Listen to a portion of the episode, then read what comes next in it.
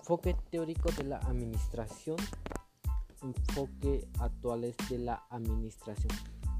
El enfoque teórico de la administración son diversas corrientes y enfoque a través de las cuales se conciben en la administración.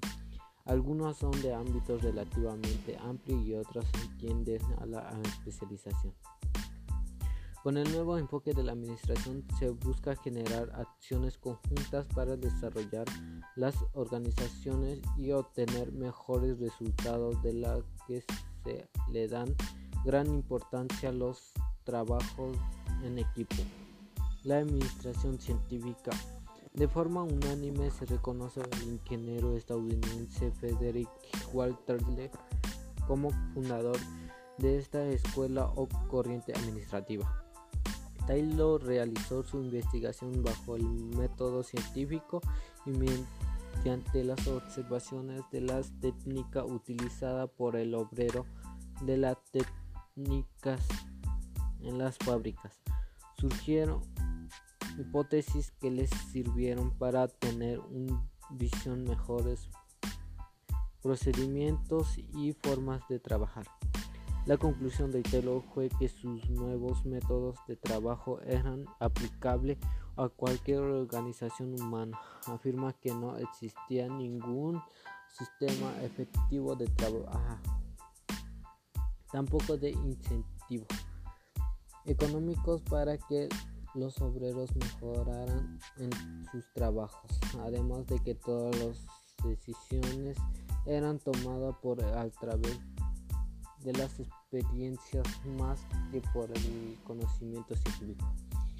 Clásica. Esta escuela también se le denomina tradicional o operacional o de proceso administrativo, fundado por Erwin Fallo.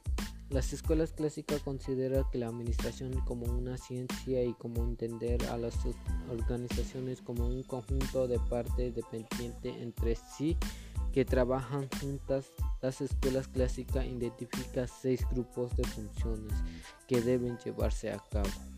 Función técnica, función comercial, función financiera, función de seguridad, función contable y función administrativa. Fallo afirmaba la necesidad de brindar una enseñanza organizada y médica de la administración neoclásica. También es conocida como escuela operacional, escuela de procesos administrativos o enfoque universal de la administración. Esta teoría surge por las necesidades de utilizar los conceptos aún válidos y relevantes de las teorías clásicas. Los teóricos neoclásicos implementaron el concepto de organización del fallo como algunos elementos y los definieron como un conjunto de posiciones funcionales y jerárquicas orientada a la producción de bienes y servicios. La estructura de la burocracia, también conocida como el sistema social, fundada por el padre de la sociología moderna, Max Weber, no conciben a la organización como un un entendedor aislado, sino como un parte de un sistema social con la cual mantiene relaciones ejerciendo y recibiendo influencia del medio social del la rodea. Esta escuela es el fruto de los sociólogos por tratar de combinar la estructura formal con aspectos de compartimiento humano y la conexión de las organizaciones con todo el sistema social de la relación humana. El desempleo aumentó a gran escala la conciencia de dicho movimiento bélico por abusar del sistema de Taylor. Además se generaron condiciones de explotación de los trabajadores en las industrias. Los autores más significativos de esta escuela fueron Howard Tom Mayo. Posteriormente, los primeros estudios sobre la diagnóstica de grupo o equipo de trabajo de Kun se convertirían en la base de las técnicas de equipos de trabajo. Por parte fueron Héctor Mayo, quien realizó varios estudios relacionados con el problema de motivación que hacer diferenciado original, auténtico, descensión y baja productividad en las empresas. De comportamiento organizacional surgió como oposición a las teorías clásicas y de burocracia, siendo planeado por primera vez por Ender Antin en su libro El compartimiento administrativo. Su principal crítica hacia la teoría clásica y de la burocracia es para el concepto de la autoridad formal y la exposición de sus autores de desarrollo organizacional. La teoría administrativa de desarrollo organizacional tomó auge en las décadas de los 60 debido a la profundización que se le desarrolló el estudio sobre la motivación humana y su interacción con la dinámica de las organizaciones. Entre los representantes principales de esta teoría tenemos a Robert Walker y Hamlet Smoke, quienes definieron en el desarrollo organizacional como un plan integral de agrupar conceptos y estrategia, táctica y técnicas para transformar neo-humano relacionalista, conocida también como escuela de comportamiento humano ya que presenta un nuevo enfoque de la escuela de la relación humana de todas que proceden desarrollado por Kuhn Lewis y Douglas Gronko teoría de la contingencia.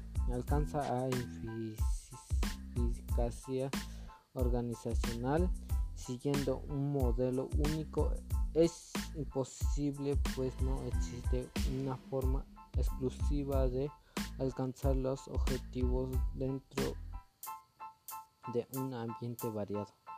La teoría de los contingencia considera a las organizaciones como organismos que se le adaptan a su medio ambiente y surgió con las ideas de los sociólogos industrial Bull y Stalker en 1961. Acorden al nivel de influencia de medio ambiente y sus capacidades de respuesta. Las administraciones por contingencia dividen a las organizaciones en mecánicas y orgánicas. Competitividad sostenible. Las organizaciones deben implementar acciones para fortalecer el mercado y crear lazos con sus clientes y de esta forma generar un adecuado posicionamiento.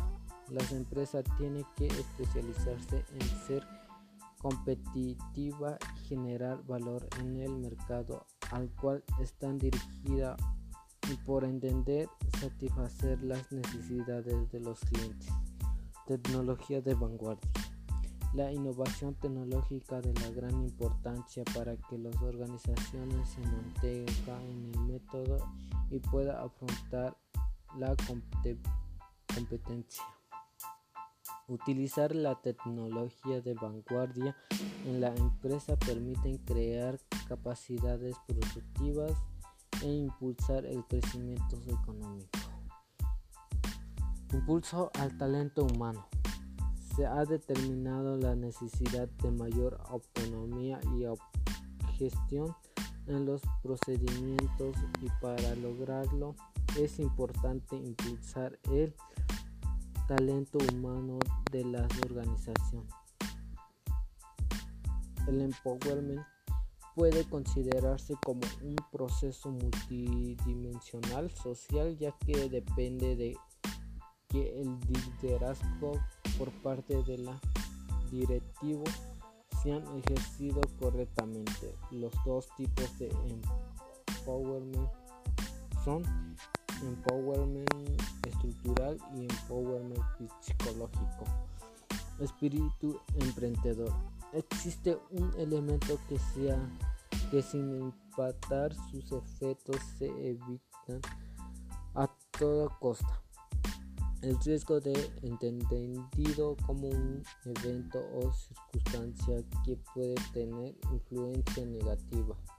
Cuando una persona o un grupo aprovecha esta oportunidad, se dice que tiene espíritu emprendedor, es decir, que tiene la capacidad de transformar o crear una empresa a partir de una idea. A diferencia del administrador, que se enfoca en mantener el orden de las cosas dentro de la empresa. Coaching. Podemos definir el coaching como un proceso que contribuye al crecimiento personal y profesional, ya sea de una persona un equipo de trabajo o una organización. El coach ayuda en el aprendizaje para cambiar algunas características de la forma de ser. Cada coach es un profesional con conocimientos suficientes sobre técnicas que permiten el diálogo entre el alianza. El command coaching es una estrategia para establecer alianza en la existencia de máxima cooperación a largo plazo, siendo fundamental la confianza mutua entre proveedor y empresas, así como el trabajador conjunto de los integrantes de las mismas. Este tipo de alianza supone para ambas partes el aumento de la ganancia, así como en optimización del costo y recurso. Outsourcing.